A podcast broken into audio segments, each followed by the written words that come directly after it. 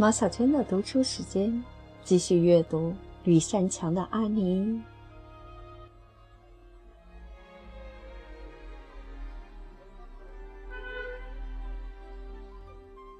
第十三章：盼望的喜悦。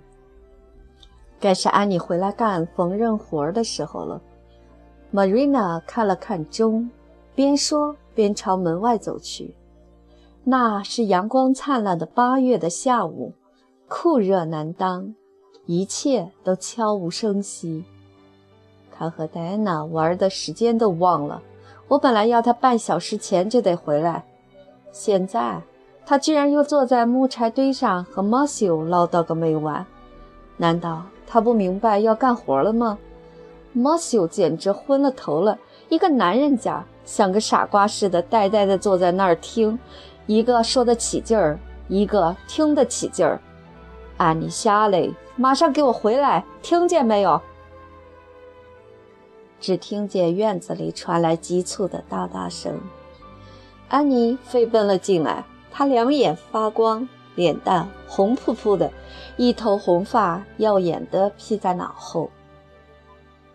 哦，Marina，她上气不接下气地叫道。下礼拜主日学校要举行一次野餐活动，就在哈蒙安德鲁先生的地里，就在碧波湖上。听说主管人贝尔太太和林德太太还要给大家做冰淇淋。想想吧，Marina，冰淇淋呢？哦，Marina，我可以去吗？行了，行了，安妮，我让你几点回来？两点。可你不觉得野餐活动很让人激动吗，Marina？我可以去吗？哦，我从来没有过野餐，我梦想过野餐，可我从来没有。是啊，我叫你两点钟回来，现在已经两点四十五分了，没听到我的规定吗，安妮？哎呀，我本来是打算尽量早点回来的，Marina，可悠闲的旷野实在是太迷人了。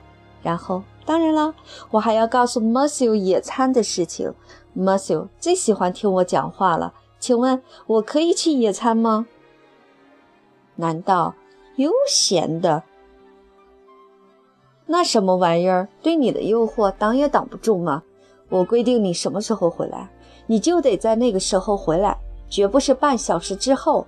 再说你在路上也没有必要把什么都给喜欢听你讲话的那个人汇报一遍。至于野餐嘛。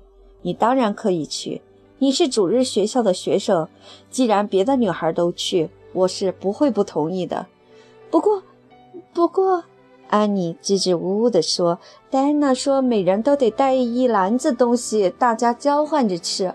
我不会做，你知道，Marina，我我穿不穿宽松袖子的衣服去野餐，我不在乎。但如果不带一篮子吃的去，真的很没面子哦。”自从戴安娜告诉我这件事以后，我就一直为这事儿犯愁。得了，用不着犯愁了，我会替你烤一篮子吃的去。哦，亲爱的 Marina，好 Marina，哦，你太疼我了，哦，太谢谢你了。说完一连串“哦”字，安妮便扑进了 Marina 的怀抱，开心不已地在她那灰黄色的脸上亲了又亲。Marina 有生以来。头一回有孩子这么亲她的脸，心里只有说不出的甜蜜，并像电流一样传遍了全身。安妮这样莽撞地亲她，让玛瑞娜满心欢喜，但她又一本正经、粗暴地说：“得了，得了，不要再这么亲我了。我只想要你按我说的老老实实的去做。我本来打算这几天教你学习如何做菜，不过你现在还有点毛毛糙糙。”安妮，我想等你静下心来，稳重踏实一点，再开始学做菜。必须要集中精力，一边胡思乱想一边做，做出来的东西简直不能吃。好了，去把你的碎布片拿出来吧。在喝茶点之前，要把它们缝成一个大方块。我不喜欢缝碎布片，安妮很不高兴地说。一边找出他的针线盒，叹了口气，在那一小堆红红白白的小布片跟前坐下。本来做针线活是很令人快活的，可眼前却是一堆破布片，缝完一片又接着一片，总也没个尽头。不过，吕善强农舍的安妮虽然要缝碎布片，也比只顾贪玩、懒得干活的安妮要好。可是，要是缝碎布片的时间也能和我同戴安娜玩耍的时间过得一样快就好了。哦，我们真开心呢，玛瑞娜。我呢，要担起幻想的重任，这一点问题也没有。戴安娜在其他方面真是没得挑。我们家的农田和巴利先生农田之间的小河对岸有一小片土地，你记得吗？它是威廉贝尔先生家的，白桦树把那里的一个角落围成了圈儿，真是个浪漫的好地方。玛瑞娜、戴安娜和我就在那里建造房子，我们给它取了个名字叫“悠闲的旷野”，很有诗意，对吗？偷偷告诉你，为了想出这个名字，我可费脑子了。我差不多想了一个晚上，才想到了它。那是我快要睡着时，灵感突然在脑海里闪现。我对戴安娜说，她高兴得不得了。我们把房子造得完美精致。有空的时候，你一定要去看看，Marina，好吗？我们用一块长满青苔的大石块当底座，把木板搭在树与树之间，当做碗架，上面放着所有的碟子和盘子。当然了，都是些破的，但把它们想象成新碟子再容易不过了。还有一只盘子，还印有红、黄色的常春藤小树枝，漂亮的很。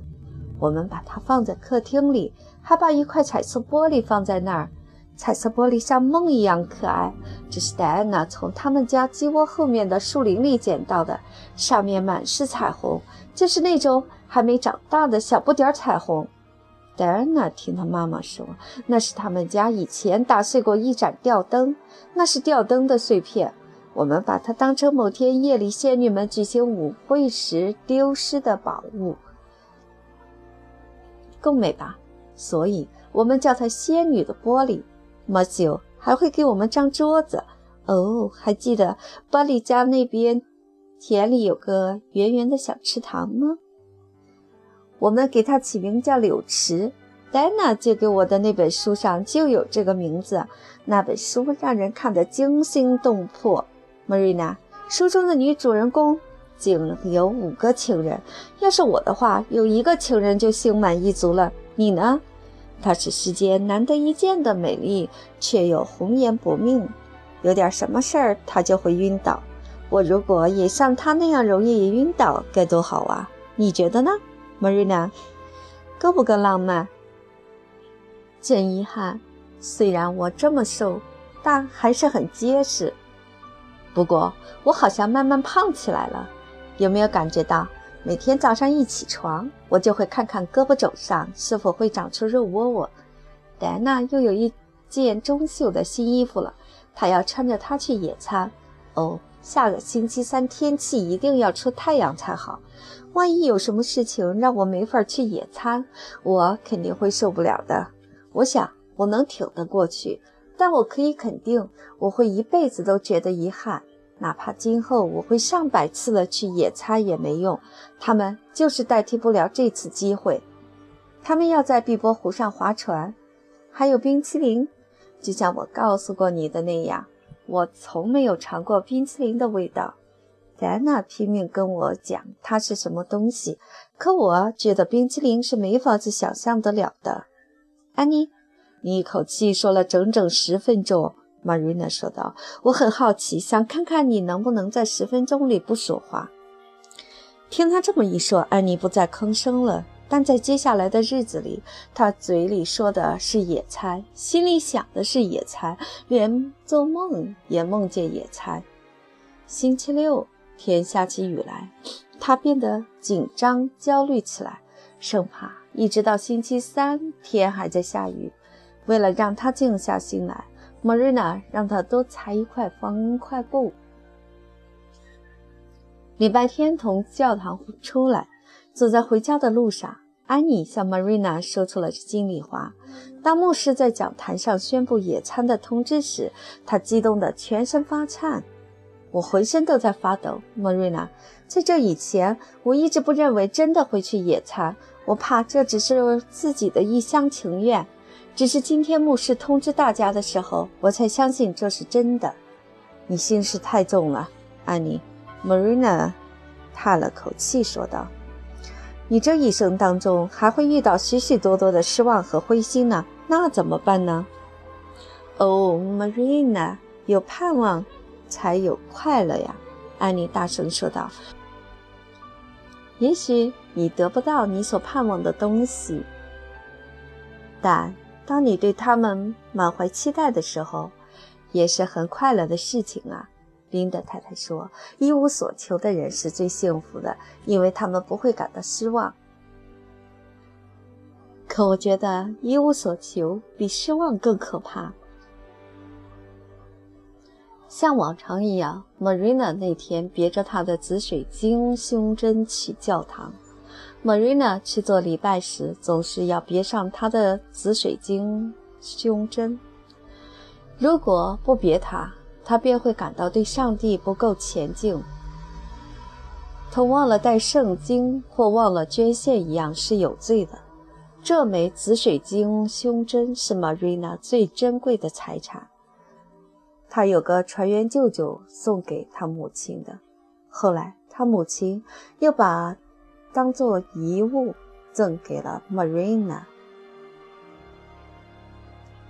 这是一枚老式的椭圆形胸针，里面装着他母亲的一缕头发，周围嵌着一圈质地很好的紫色水晶。Marina 对珍贵的宝石了解不多，也就不知道这些紫色水晶是多么精致。但她觉得它们很美丽。一想到它们在她的脖子上，在她漂亮的褐色花缎衣上方闪烁着紫色的光芒，就感到无比快乐。尽管她自己看不见。安妮第一次看到这枚胸针时，她既兴奋又羡慕的不住赞美。哦，Marina，这真是一枚无与伦比的精美别致的胸针。我不知道你带着它怎么还能专心听布道和祷告。我肯定做不到，这我知道。我觉得紫水晶真是美的动人。我以前想象中的钻石就是这个样子。很久以前我没见过钻石，书上倒是看到过对它的描述，我就苦苦想象它的样子。我想，它们可能是闪闪发光的可爱的紫色石头。直到有一天，我在一位小姐的手指上戴着真正的钻石戒指，我失望的哭了。当然，她很漂亮，可她和我想象中的不一样。Marina，把胸针给我拿一会儿好吗？你说，紫水晶会不会是？